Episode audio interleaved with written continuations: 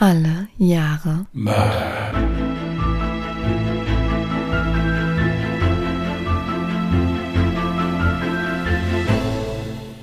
Herzlich willkommen zu Alle Jahre Mörder, der True Crime Podcast mit Christian, hallo. Und Jasmin. Hi. ich hätte das wirklich noch geschafft. Das sah nicht so aus. Ich hätte dann spätestens während der Aufnahme nochmal so diesen Rückschwung der Wasserflasche mit drinne gehabt. Also liebe Zuhörerinnen Sollen wir denen und erzählen, liebe worum's geht? Zuhörer, ich wollte gerade sagen, ja. gut, alles klar. Während der Begrüßung setzte Christian gerade noch in der letzten Sekunde eine Wasserflasche an, als hätte er den ganzen Tag keine Zeit gehabt, Wasser zu. Machst du jetzt schon wieder? Bist du so am Verdursten? Ich musste, aber ich habe den Mund so trocken.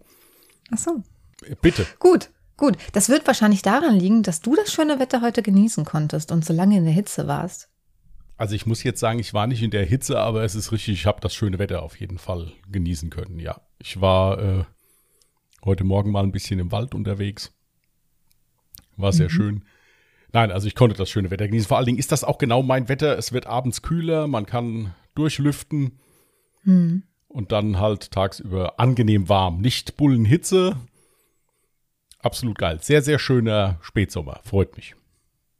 Ja, da schickt er mir einfach rotzfrech wunderschöne Bilder von seiner kurzen Wanderung. Und ich hänge hier in meiner Dunkelkammer, erfriere, weil es den ganzen Tag kalt in meiner Dunkelkammer ist. ja, und muss mein Fall schreiben. Naja, aber er ist fertig. Ich wollte, dass du sonnig und gut gelaunt in den Morgen startest und hab dir deswegen schöne Fotos geschickt. Hätte ich dich deprimieren wollen, hätte ich dir ein Foto von mir geschickt. Warte mal, du hast auch ein Foto von dir mitgeschickt. Nein, das habe ich nicht. Doch, hast du. Du kannst das gerne kontrollieren. Ah, Das ich nee, stimmt, hast du nicht. Äh, Aber Ja. auf Instagram, auf Instagram hast du eins gepostet. Ja gut, das ist, fast ja dann dasselbe. für alle. Ja, also das ist ja dann egal. Aber dir persönlich habe ich nur landschaftlich wertvolle Aufnahmen geschickt. Ja. Aber es ist in. Ordnung. Kriegst schon nichts mehr geschickt. Fertig. Doch. Aber ey, kennt ihr das? Ihr hängt den ganzen Tag zu Hause, weil ihr irgendwas Wichtiges abschließen müsst. Ihr müsst es fertig bekommen und denkt euch, oh mein Gott, das Wetter ist gerade so wunderschön. Am liebsten wäre ich jetzt gerade draußen. So ging es mir heute den ganzen Tag. Ja, ich musste auch Sachen abschließen, aber ich hatte irgendwann keinen Bock mehr und habe dann gedacht, jetzt gehe ich. Gut. Ja. Ho hoffentlich siehst du das jetzt während der Aufnahme nicht so.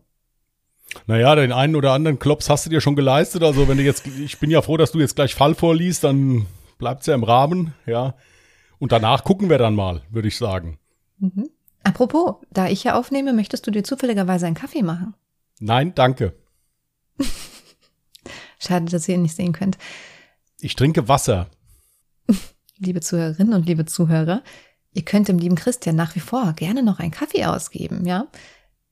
Ihr könnt dazu einfach dem Link in unserer Podcast-Beschreibung folgen, denn wir sind auch mittlerweile bei Buy Me a Coffee und dort findet ihr auch sämtliche Links wie Instagram, Twitter, Podigy, Blau und Schwätz. In diesem Zusammenhang könnte man erwähnen, dass wir jetzt bei Podimo sind. Das war gemeint mit Blau und Schwätz. Ach so, Nein. gut. Nein, nein, der Link ist nicht drin. Stimmt. Ja, wir sind doch bei Podimo. Yay. Ihr könnt uns ja mal über Instagram übrigens schreiben. All diejenigen, die uns wirklich über Podimo, also ich weiß von einer Zuhörerin oder einem Zuhörer. Zuhörerin war das, die mir geschrieben hat. Genau, okay. Mhm. Der hatte uns ja einen Screenshot geschickt, aber ansonsten weiß ich gar nicht, ob das jetzt viele sind, die uns über Podimo hören. Würde mich ja auch mal interessieren. Liebe Zuhörerinnen und Zuhörer, ihr merkt, ich habe heute Morgen etwas Freizeit genossen. Sofort wird wieder irgendeine Aufgabe an euch verteilt, dass ich dann viele Instagram-Zuschriften bekomme und mich dann darum kümmern kann. Ja, Richtig. Das sind so diese Sachen, die merkt man halt, wenn man sie etwas länger kennt. Ja, dann, das ist freundlich, aber Arschtritt, also im übertragenen Sinne. Ja, nein, ich freue mich immer über Zuschriften und versuche auch immer relativ zeitnah zu antworten. Meistens klappt das auch. Jasmin liest ja auch mit, falls ich mal irgendwie indisponiert bin oder so. Genau. Also insofern funktioniert das immer. Schreibt ruhig mal, aber ich hatte jetzt letztens sogar noch eine Zuschrift bekommen, meine ich mich dunkel zu erinnern, dass wir schon immer bei Podimo waren. Okay. Also ganz am Anfang war zumindest Podimo jetzt nicht aufgelistet bei Podigy. Aber ich möchte jetzt auch niemanden hier durcheinander bringen. Nein, also hört da, wo ihr sonst auch hört, ist alles dasselbe. Wird nicht besser, egal, auch wenn man den Anbieter wechselt. Richtig. Gut. Möchten wir jetzt gleich etwas ernster werden und zu meinem Fall übergehen? Gerne, bitte. Okay. Dann zunächst eine Triggerwarnung. In meinem heutigen Fall geht es um Mord an einem Kleinkind und auch bei den Mördern handelt es sich um Kinder. Der 12. Februar 1993 startete für Denise Fergus wie jeder andere Freitag. Es stand mal wieder der große Einkauf für die Familie an. Sie war sich allerdings noch unschlüssig, ob sie ihren zweijährigen Sohn James Bolger mitnehmen sollte. Sie liebte ihren Sohn zwar über alles und verbrachte am liebsten jede freie Sekunde mit ihm, jedoch war es doch recht stressig, mit einem kleinen Kind, welches gerade dabei war, die Welt zu entdecken und sehr lebhaft war, einkaufen zu gehen. James hatte dunkelblondes Haar und braune Augen, die gefühlt immer am Strahlen waren. Er war ein fröhliches Kind, das es schaffte, alle um sich herum zum Lachen zu bringen. Außerdem war total musikbegeistert und liebte es unter anderem zu Songs von Michael Jackson zu tanzen. Denise fragte schließlich noch ihren Mann Ralph Bolger, ob er währenddessen auf James aufpassen könnte. Doch dieser war bereits verplant und gerade auf dem Sprung zu seinem Bruder, um ihm beim Möbelaufbau zu helfen. Also blieb Denise nichts anderes übrig, als ihren Sohn mitzunehmen. Sie fuhr mit ihm schließlich zum Bootle Strand Einkaufszentrum in Merseyside und anders als sonst nahm sie James an der Hand und ließ den Kinderwagen zu Hause. Was sie zu diesem Zeitpunkt nicht ahnte, diese Entscheidung wird sie später bereuen. Im Einkaufszentrum angekommen, erledigte sie nach kurzem Bummeln ihre Einkäufe. Was währenddessen geschah, ging völlig unbemerkt an ihr vorbei. Ein anderes Kleinkind verließ in Begleitung von zwei Jungs das Einkaufszentrum. Kurze Zeit später rannte ihnen die Mutter panisch hinterher und konnte ihr Kind wieder zurückrufen. Von den beiden Jungs fehlte danach jede Spur. Doch wer waren die Jungs?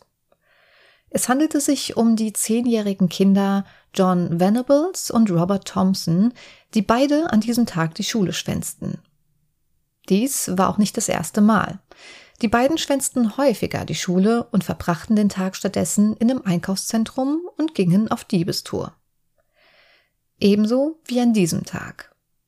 Sie stahlen bereits ein paar Süßigkeiten und blaue Modellfarbe. Doch heute sollte es nicht nur bei Diebstahl bleiben. Sie überlegten sich bereits ein anderes Spiel mit mehr Nervenkitzel, um ihre Zeit zu vertreiben. Die beiden wuchsen alles andere als behütet auf. Die Familien lebten in einer heruntergekommenen Gegend in England. Roberts Vater war sehr gewalttätig und verließ seine Familie bereits vor fünf Jahren. Seine Mutter war mit der Rolle der alleinerziehenden Mutter stark überfordert, trank immer mehr Alkohol und litt an Depressionen. Dies führte dazu, dass sich die Geschwister immer mehr gegenseitig quälten und teilweise sogar schlugen und bissen. Einer seiner Brüder ist sogar für einige Zeit in einem Kinderheim aufgenommen worden, weil er von seinem älteren Bruder mit einem Messer bedroht wurde. Als dieser wieder zur Familie zurückkehrte, unternahm er einen Selbstmordversuch. Auch seine Schwester und Robert selbst haben einen Selbstmordversuch hinter sich. Da Robert immer seltener zur Schule ging und stattdessen lieber seinen Tag damit verbrachte, im Einkaufszentrum herumzulungern und Dinge für sich oder seine arme Familie zu stehlen, fand er in der Schule nur noch schwer den Anschluss und blieb sogar sitzen. John Venables Familie war dagegen weitaus weniger zerrüttet. Seine Eltern lebten allerdings auch getrennt und auch seine Mutter litt unter starken Depressionen. Sein älterer Bruder und seine jüngere Schwester hatten eine starke Lernbehinderung und besuchten die Sonderschule. Darum schenkte die Mutter ihnen ihre komplette Aufmerksamkeit. John selbst war sehr hyperaktiv und fiel in der Schule bereits durch aggressives Verhalten auf. Einmal hätte er fast einen Mitschüler beim Gerangel erwürgt. Er hatte es nicht leicht in der Schule, da die Lernbehinderung seiner Geschwister dort allseits bekannt war und er unter anderem dafür gemobbt wurde. Irgendwann ist er aufgrund dessen von der Schule genommen worden und in dieselbe Schule wie Robert gekommen. Da die beiden ein sehr ähnliches Schicksal miteinander teilten und beide ein Jahr älter als alle anderen Schüler waren, verstanden sie sich auf Anhieb gut und entwickelten eine gefährliche Freundschaft. Gegen 15.30 Uhr kam Denise mit ihrem Sohn James beim Metzger an. Sie wollte ein paar Koteletts für das Wochenende kaufen. James war bereits merklich gelangweilt und zappelte immer mehr an ihre Hand. Als Denise nur kurz zu ihrer Geldbörse griff, um den Metzger zu bezahlen, löste sich James von ihr und lief nach draußen. John und Robert fällt direkt der kleine Junge auf, der ganz aufgeregt aus dem Metzger des Einkaufszentrums herausgestürmt kam. Da von seiner Mutter weit und breit keine Sicht war, beschlossen sie James direkt anzusprechen und ihn mitzunehmen. Dieser schloss sich den beiden Jungen bereitwillig an und verließ Hand in Hand das Einkaufszentrum mit ihnen. Nur Sekunden später bemerkte Denise, dass James verschwunden war und rannte panisch aus dem Laden, um nach ihm zu suchen. Sie entschied sich nach links zu gehen und dort nach ihm zu suchen. Diese Entscheidung wird sie ihr Leben lang bereuen, denn die drei Jungs sind nach rechts gelaufen. Sofort zog Denise das Sicherheitspersonal des Einkaufszentrums hinzu und dieses half ihr bei der Suche nach ihrem Jungen. Zu diesem Zeitpunkt ging man davon aus, dass James sich noch im Einkaufszentrum befinden könnte und er von irgendwas Spannendem von seiner Mutter weggelockt worden sei. Nachdem das ganze Einkaufszentrum durchsucht worden war und von James keine Spur zu finden war, zog man die Polizei hinzu. Diese wertete direkt die Aufnahmen der Überwachungskamera aus. Und sie wurden fündig. Die Überwachungskamera zeigte James, wie er mit zwei Kindern mitgegangen war. Dieser Anblick beruhigte Denise zunächst, da sie davon ausging, dass die Kinder ihn wie einen kleinen Bruder behandeln würden und mit ihm vielleicht Süßigkeiten essen gehen wollten. Eine Entführung schloss auch die Polizei nun aus. Jedoch schätzte man das Alter der Kinder mit 14 bis 17 Jahren erstmal komplett falsch ein. In der Zwischenzeit spazierten die drei Kinder in Richtung des nahegelegenen Kanals. John und Robert hatten bereits einen schrecklichen Plan mit dem Jungen. Sie wollten ihn ins Wasser werfen und ertrinken lassen. Sie versuchten ihn immer wieder damit zu locken, sich sein eigenes Spiegelbild im Wasser anzusehen. Doch James weigerte sich, da er viel zu große Angst hatte, sich so weit über die Kante hinauszulehnen. Dies verärgerte John und Robert so sehr, dass sie den kleinen Jungen zu Boden schubsten. James verletzte sich bei dem heftigen Sturz am Kopf und im Gesicht. Mit einem Tritt in die Rippen zwang sie ihn wieder aufzustehen und weiterzulaufen. Ihr nächstes Ziel sollten die Bahngleise werden. Auf dem Weg dorthin begegneten ihnen insgesamt 38 Menschen, die später eine Zeugenaussage machten. Jedoch begriff niemand der 38 Passanten, in welch einer Situation sich der kleine James befand. Einige berichteten davon, dass der Junge glücklich wirkte und andere berichteten, dass es so schien, als sei der Kleine mit seinen größeren Brüdern unterwegs gewesen. Wahrscheinlich wechselten John und Robert zwischen Ablenkung und Gewaltanwendung hin und her. Ein paar Passanten hielten die Kinder aufgrund der offensichtlichen Kopfverletzung sogar kurz auf, fragten, was passiert sei und boten ihre Hilfe an. Doch die Zehnjährigen konnten ihnen glaubhaft machen, dass James ihr kleiner Bruder war, er sich gerade beim Spielen verletzt hatte und sie gerade auf dem Weg zu ihrer Mutter waren.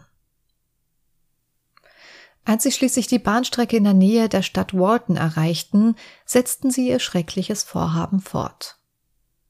Zuerst schmierten sie dem kleinen Jungen die zuvor gestohlene blaue Modellfarbe ins Gesicht. Anschließend begannen sie mit Ziegelsteinen und einer zehn Kilo schweren Eisenstange, die sie vor Ort fanden, auf den Jungen einzuschlagen. Selbst nachdem James zu Boden ging, traten John und Robert weiterhin auf ihn ein und zogen ihm danach die Schuhe, Hose und Unterhose aus.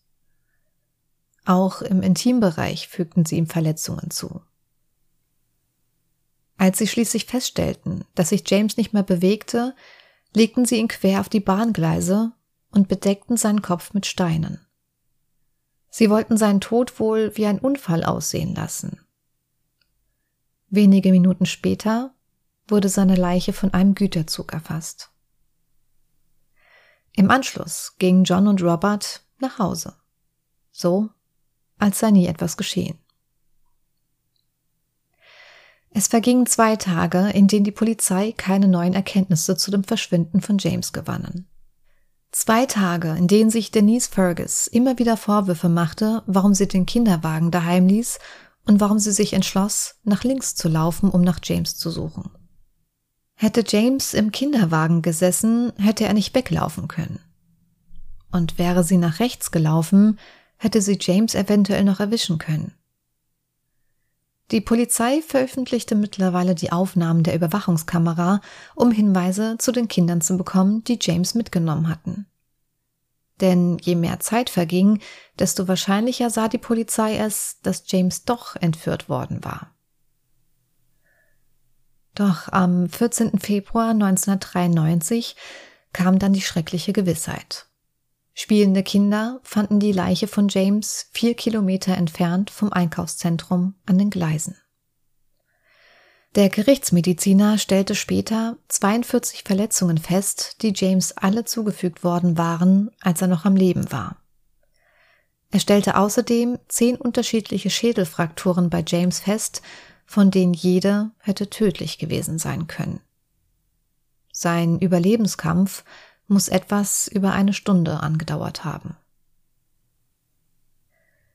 In der Zwischenzeit gingen mehrere Hinweise bei der Polizei ein. Einige Kinder wurden benannt, die denen auf den Aufnahmen der Überwachungskamera ähnelten. Diese sowie weitere Verdächtige, die in der Vergangenheit wegen kleinerer Straftaten auffällig waren, wurden befragt. Insgesamt 60 14 bis 17-Jährige wurden zum Verhör geladen. Doch zunächst tappte man im Dunkeln. Die Medien berichteten ausgiebig über den Fall und schafften zusätzlich Druck auf die Ermittler. Unter anderem wurde bekannt, wer sich unter den Verdächtigen befand. Dies löste in der Bevölkerung eine riesige Hasswelle aus. Einer der Verdächtigen musste aus diesem Grund sogar mit seiner Familie aus Liverpool fliehen.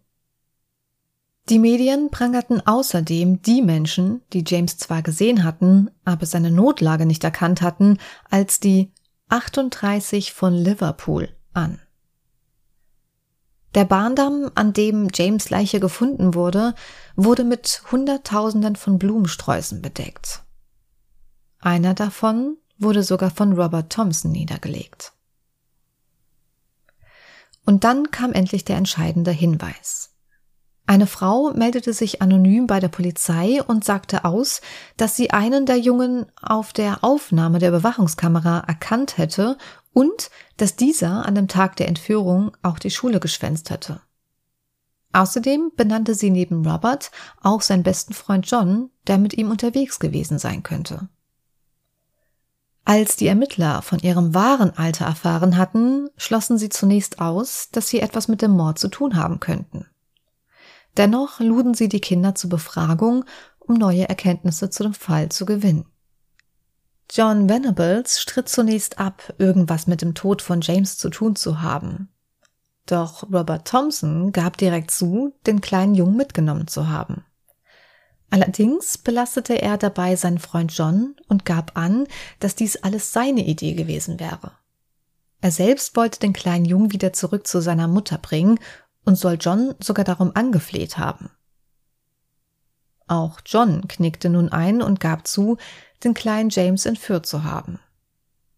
Jedoch stritten beide ab, dem Jungen etwas angetan zu haben. Nach zwei Tagen Befragung sagte John dann Ja, ich habe das Baby umgebracht. Es tut mir sehr leid. Könnt ihr seiner Mama sagen, dass es mir leid tut? Und wieder belasteten die beiden Kinder sich gegenseitig. Niemand von beiden will für James Tod verantwortlich gewesen sein und angeblich nur dabei zugesehen haben. Untersuchungen bestätigten schließlich, dass beide dieselbe blaue Modellfarbe an ihrer Kleidung hatten, die an James Leiche gefunden worden war. Außerdem wurde an Johns Schuhen Blutspuren gefunden. Das Blut konnte durch DNA-Tests als das von James identifiziert werden. Ebenso konnte bei James eine auffällige Schrammspur im Gesicht festgestellt werden. Ein Abgleich ergab, dass es sich dabei um die Schrammspur eines Schuhs von Robert handelte. Somit war bewiesen, dass beide Kinder für den Tod von James verantwortlich waren. Während der Befragung entstanden Fotos der beiden Jungen, die später sogar veröffentlicht wurden. Diese Fotos waren für viele Menschen ein Schock, da sie nicht begreifen konnten, wie diese zwei ängstlich schauenden zehnjährigen Kinder ein solches Verbrechen verüben konnten. In der Presse wurde der grausame Mord als das schrecklichste Verbrechen des Vereinigten Königreichs bezeichnet. Obwohl man sich anfangs dazu geeinigt hatte, die Anonymität der beiden Kinder zu wahren und diese nur als Kind A und Kind B zu bezeichnen, wurden die Namen dennoch aufgrund des Bekanntheitsgrades des Mordfalls bekannt. Dies führte dazu, dass die Mütter der beiden Jungen von der Öffentlichkeit hart angegangen wurden. Dies geschah nicht nur verbal. Sie wurden sogar mehrfach tätlich angegriffen. Aufgrund einer Serie von Morddrohungen mussten die Eltern der Kinder sogar untertauchen und neue Identitäten annehmen. Die Hauptverhandlung fand am 7. November 1993 im Preston Crown Court statt. Das Gericht entschied, den Prozess wie eine Gerichtsverhandlung für Erwachsene zu führen. Die Kinder saßen also abseits von ihren Eltern mit ihren Sozialarbeitern auf erhöhten Stühlen, damit sie über die Anklagebank sehen konnten. Richter und Staatsbeamte erschienen im vollen Ornat. Insgesamt 17 Tage dauerte die Gerichtsverhandlung. Der geistige Zustand von John und Robert wurde lediglich eine halbe Stunde behandelt. Die Jungen brachten keinerlei Beweise zu ihrer Entlastung bei und wurden am 24.11.1993 schuldig gesprochen. Sie wurden zu einer lebenslangen Strafe verurteilt, die sie in einer Jugendstrafanstalt verbringen sollten. Der Richter legte als Mindestzeitraum acht Jahre fest. Damit waren John Venables und Robert Thompson die jüngsten jemals verurteilten Mörder in der englischen Geschichte. Über 300.000 Menschen unterschrieben eine Petition, die vom damaligen Innenminister Michael Howard forderte, die Strafe weiter zu erhöhen.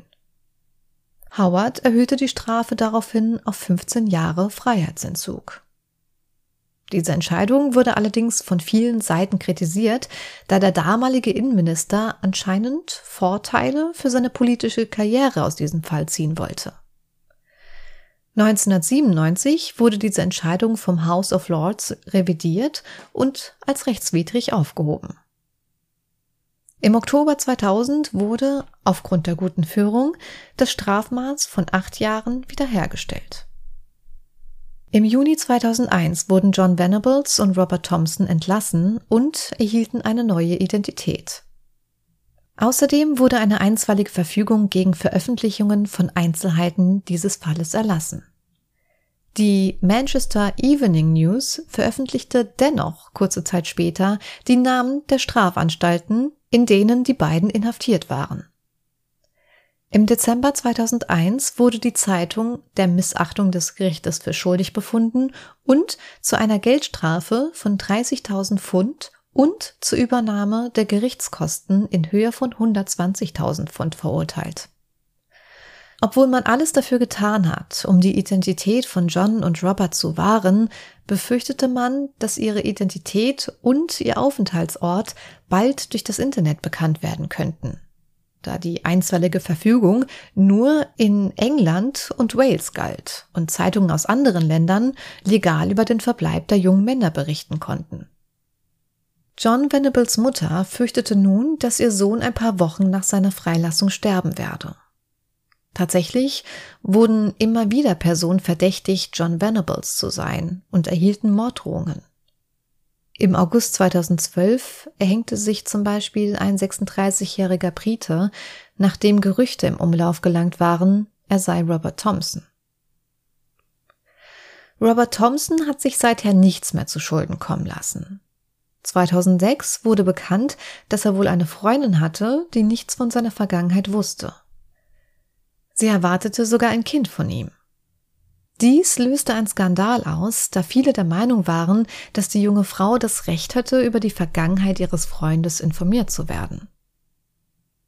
John Venables hingegen geriet noch mehrmals mit dem Gesetz in Konflikt. Einmal wegen einem Kampf im betrunkenen Zustand und einmal wegen Drogenbesitzes.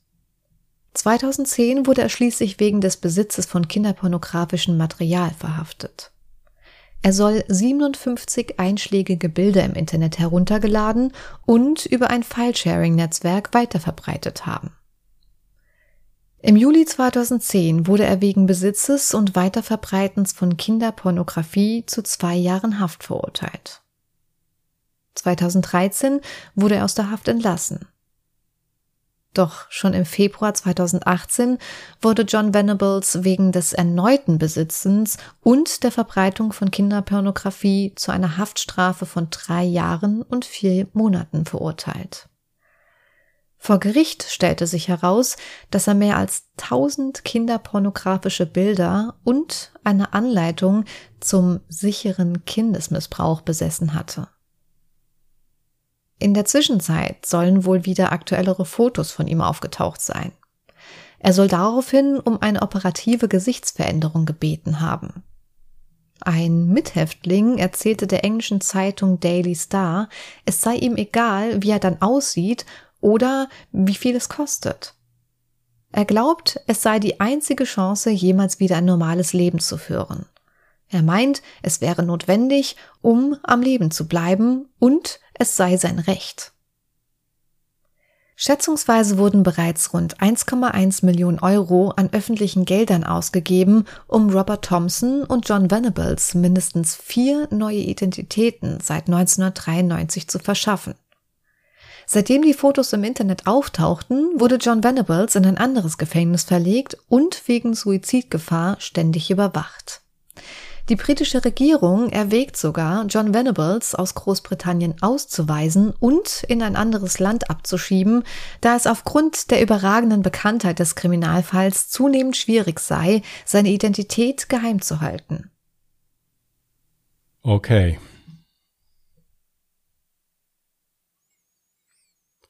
Da stellt sich jetzt ja gleich die Frage, wird man schon als Verbrecher geboren? Ja, die drängt sich ja dann hier im Prinzip sofort auf war jetzt eher überspitzt formuliert.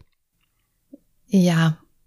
Ja, also was heißt, wird man als Verbrecher geboren? Naja, geboren nicht. Aber ich muss auch dazu sagen, dass darüber diskutiert wurde, was denn der ausschlaggebende Grund war. Ob das jetzt das soziale Umfeld war, also die Erziehung oder generell die Umstände, die zu Hause waren. Oder aber vielleicht die Tatsache, dass ich weiß gar nicht mehr bei welchem Elternteil, also bei einem Elternteil wurden ganz viele Gewaltfilme wiedergefunden. Und die Kinder hatten wohl auch bestätigt, dass sie Filme wie Chucky, die Mörderpuppe, gesehen haben. Und anscheinend gab es da auch Szenen, ich, ich habe jetzt den Film gar nicht mehr so im Kopf, das ist ja auch schon ewig her, ähm, wo halt eben auch ein Mensch quasi zerstückelt wurde oder ganz bestialisch halt eben misshandelt wurde. Dementsprechend kannten sie das aus dem Film und wollten das Ganze vielleicht in Anführungsstrichen nachstellen oder auch mal ausprobieren und wissen, wie das ist. Ich finde halt das Alter von zehn Jahren so krass. Ja, ja. Also, absolut. wenn ich überlege, wie ich mit zehn Jahren war, ja, ich finde das halt so krass. Also, wenn die jetzt 14 gewesen wäre, das natürlich immer noch alles, das ist, ist ein ganz furchtbarer Fall, um Gottes Willen. Mhm. Aber zehn Jahre alt. Ja, total krass. Also, ich bin da auch einigermaßen sprachlos, muss ich sagen. Vor allen Dingen, wenn man dann halt auch das jetzt, wie du vorgelesen hast, das mit der Mutter, wäre ich doch nach rechts gelaufen, nicht nach links, hätte ich den doch im Kinderwagen sitzen gelassen. Ja. Oder sowas, das ist halt ganz furchtbar. Also ich finde das wirklich ziemlich, ziemlich heftig hier. Ich, ich denke mal, dem Vater wird es wahrscheinlich auch nicht gerade besser gehen. Der denkt sich mit, mittlerweile bestimmt auch, hätte ich an dem Tag meinem Bruder nicht beim Möbelaufbau geholfen, sondern wäre zu Hause geblieben und hätte auf James aufgepasst, so wie Denise mich gefragt hatte. Das sind ganz, ganz schreckliche Gedanken, die werden einen wahrscheinlich das ganze Leben hinweg verfolgen. Ja, also ist wirklich, ist wirklich heftig, muss ich sagen. Ja, dann mit dieser Gerichtsverhandlung. Ich meine, gut, es ist natürlich wieder, es ist in England, das ist wieder ein anderes Rechtssystem halt und so weiter. Da ist man tatsächlich schon ab zehn Jahren strafmündig oder ja. war zumindest zu dem Zeitpunkt. Ob das jetzt noch so ist, weiß ich nicht, aber im Prinzip wurde man schon ab zehn Jahren halt eben wie ein ganz normaler Strafmündiger behandelt. Ja, dann halt mit diesem Politiker, der dann aufgrund des öffentlichen Drucks dann da einfach mal so lapidar irgendwas anhebt. Mhm. Wo man dann auch wieder sagen kann, ja, muss das jetzt auch noch sein, dass man das dann noch vor einen politischen Karren spannt, im Prinzip, um da jetzt besser dazustehen. Ja, aber ist halt alles, ist halt alles schwierig. Ich meine, klar, der Stress hinterher, das hat den Zorn einer ganzen Nation auf sich gezogen, also diese beiden. Nicht nur einer ganzen Nation, ja, im Prinzip ja. von der ganzen Welt, ja. Also jeder, der auch im Ausland von diesem Fall gehört hat, also ich meine, du hörst jetzt zum ersten Mal von einem Fall und bist immer noch total schockiert und nur noch am Kopf schütteln. Ja, ich finde das wirklich unheimlich heftig, muss ich sagen. Also es bedarf ja schon generell viel, ein Kind umzubringen. Das finde ich noch mal viel, viel heftiger und als einen Erwachsenen jetzt. Hm. Aber dass das dann auch zwei Kinder gemacht haben und jetzt nicht so beim Spielen versehentlich oder, oder bei irgendwas, dass sie mit einem Messer rumgespielt haben und das halt eben dann als Unfall passiert ist oder sowas, sondern wirklich das geplant, also den Kleinen mhm. auch noch ausgezogen und dann da noch an den Genitalien verletzt und so, also was da eine Brutalität herrschte. Ich habe halt mehrere Einzelheiten ausgelassen, weil ich dachte, das wollte ich jetzt niemandem zumuten, was dann noch passiert ist. Das Krasse ist auch, also John war ja der auffälligere von beiden, der ja auch dann in der späteren, also im späteren Verlauf noch straftätig weiterhin wurde. Das Interessante ist aber, dass er derjenige war, der ja gar nicht aus so heftig zerrütteten Verhältnissen kam. Das war ja Robert. Und von Robert hatte man danach nie wieder was gehört. Das heißt, der hat sich halt wirklich nie wieder irgendwas zu Schulden kommen lassen. Dementsprechend habe ich auch eher so einen Eindruck gehabt, dass es vielleicht wirklich so war, dass Robert sich so ein bisschen bei dem Ganzen mitziehen lassen hat. Er dann halt einfach nur im Prinzip, ja, Angst hatte, einfach Nein zu sagen und das selber vielleicht gar nicht so wollte. Weil ich meine, mit zehn, mit zehn Jahren hast du gar nicht so die Möglichkeit sozusagen, nein, das möchte ich jetzt nicht, ähm, hör auf und lass uns jetzt vernünftig sein. Ja, und es ist ja halt auch generell des Öfteren so, haben wir ja schon erlebt, dass bei solchen Kombis immer einer so ein bisschen der Anführer und der andere immer so ein bisschen der Mitläufer ist. Richtig, genau, ja. Mhm. Ja, ähm, das wird hier auch so gewesen sein. Ich meine, das jetzt rückblickend rauszufinden, ist, denke ich mir, auch ein bisschen schwierig, weil ja halt eben von Seiten der englischen Regierung da auch so ein bisschen so ein Deckel drauf gehalten wurde. Mhm. Aber schon allein so eine Gerichtsverhandlung da mit so zwei Zehnjährigen sitzen dann da und dann kommt da das Gericht in voller Mannschaftsstärke. Mhm. Also total heftig. Also ich finde das, finde das total krank. Natürlich, natürlich haben die was ganz Schlimmes gemacht und das gehört natürlich auch bestraft, auf jeden Fall. Mhm. Aber ich fand dieses Ganze, wie das jetzt abgelaufen ist, habe ich gedacht, mein Gott, das sind zehnjährige Kinder. Ja. Ja, also total, total krass.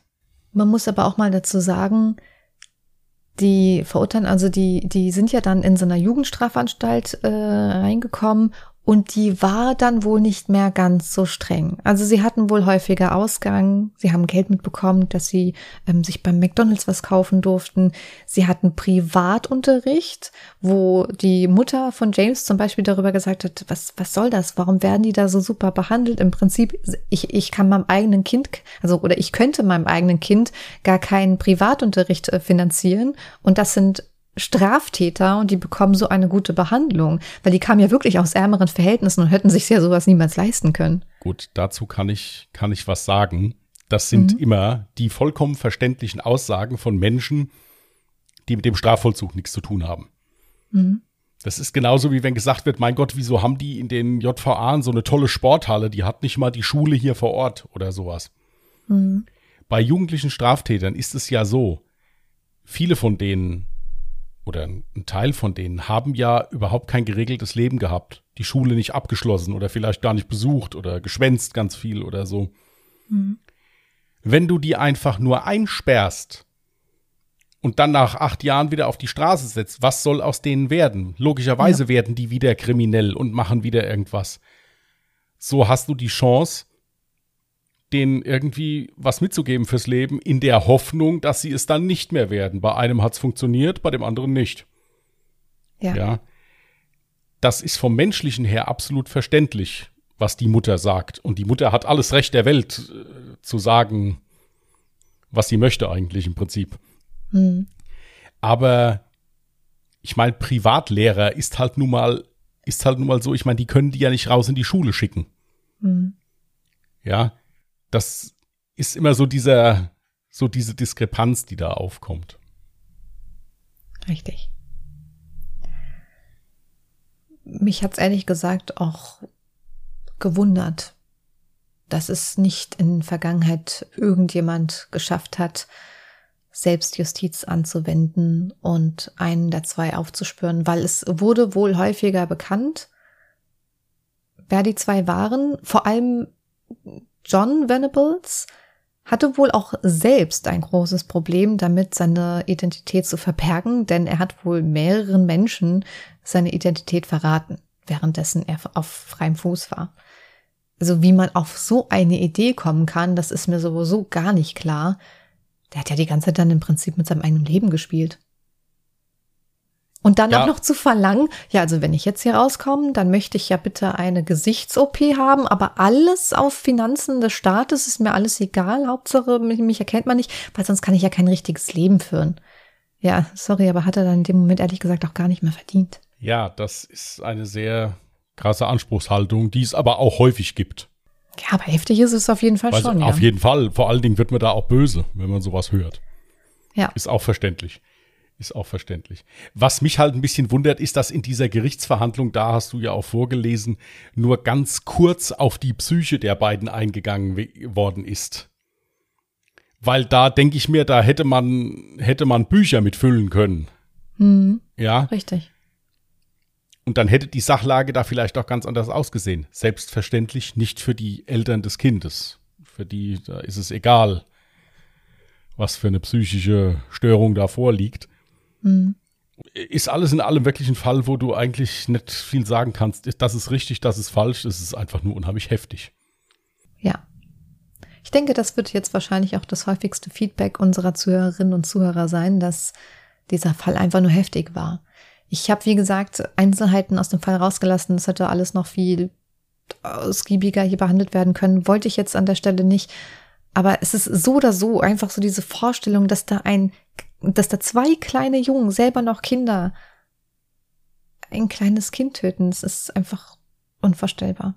Aber ich kann mir das auch gar nicht anders erklären, als dass die zwei gar nicht realisieren konnten. Ich meine, ich versuche mich die ganze Zeit zurückzuerinnern. Wie, wie weit war meine Entwicklung mit zehn Jahren?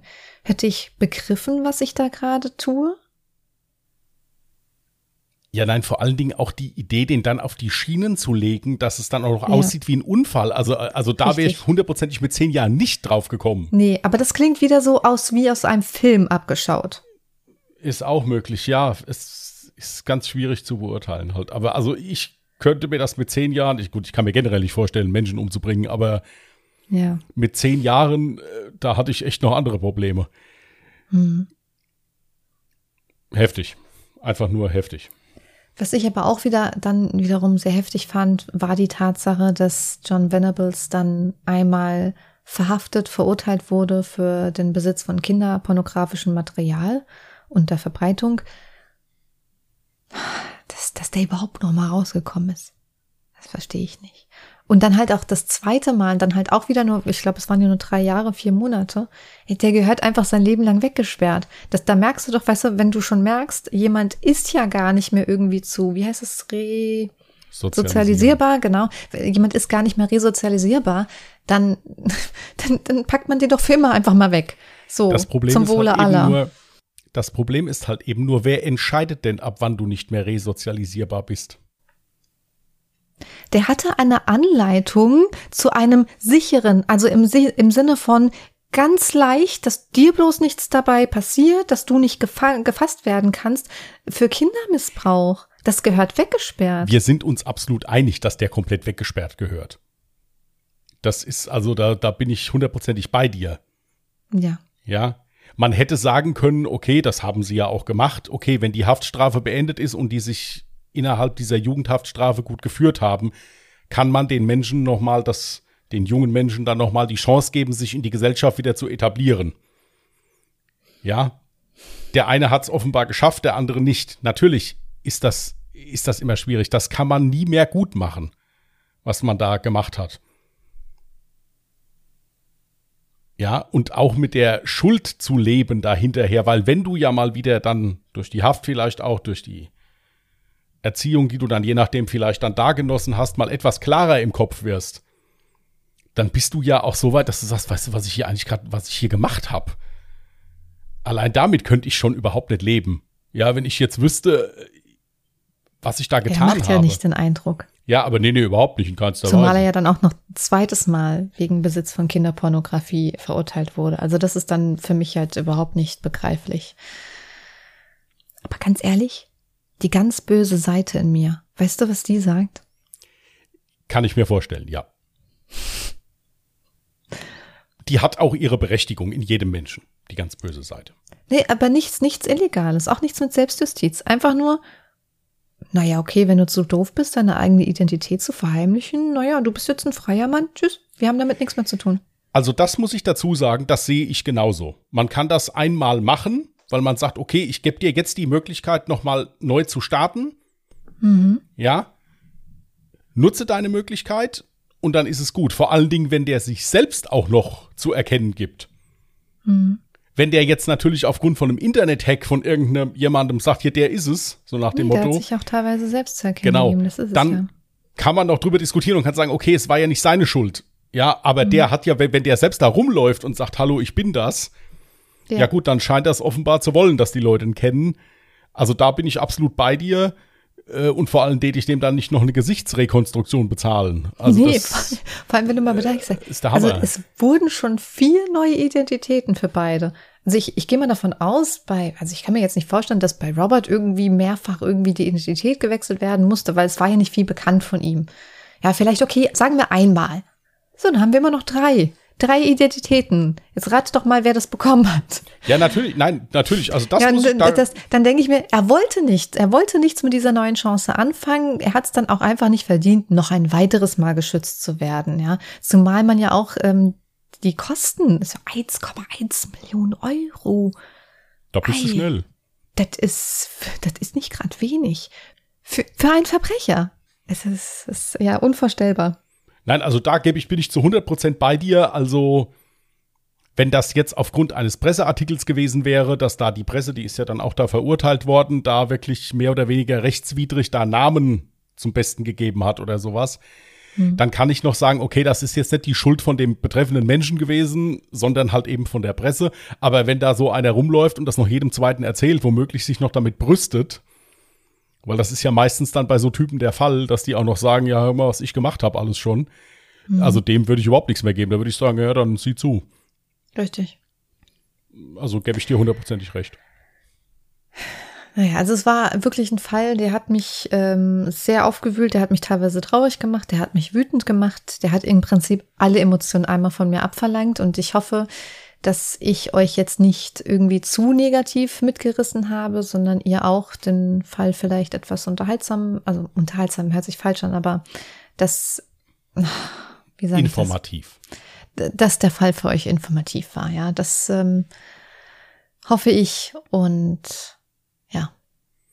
Lasst uns gerne eure Gedanken zu diesem Fall im Maß ja, nicht, nicht komplett eskalieren, aber eure Meinung zu dem Fall äh, in Maßen ähm, auf Instagram oder auf Twitter unser, unter unserem Post wissen, denn ich werde ein Foto raussuchen, tatsächlich von John und Robert, ähm, als sie zehn Jahre alt waren, eben dieses Foto, was gemacht wurde, als die zwei halt ähm, beim Verhör waren.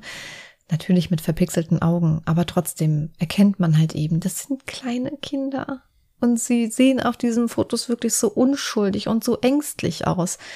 Naja, eure Meinung könnt ihr uns dazu, wie gesagt, gerne dann darunter packen. Auf Instagram findet ihr uns unter allejahremörder mit UE geschrieben, auf Twitter unter allejahremorde oder lasst uns eure Meinung per E-Mail wissen unter contact allejahremörder.de, auch mit UE geschrieben.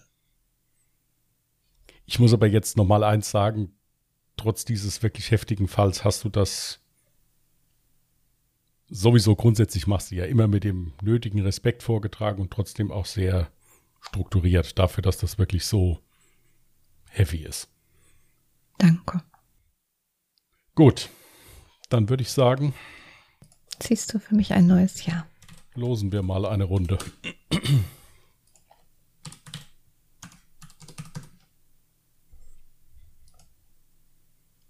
2008. Das hatten wir tatsächlich noch gar nicht. Super. Ge gekauft.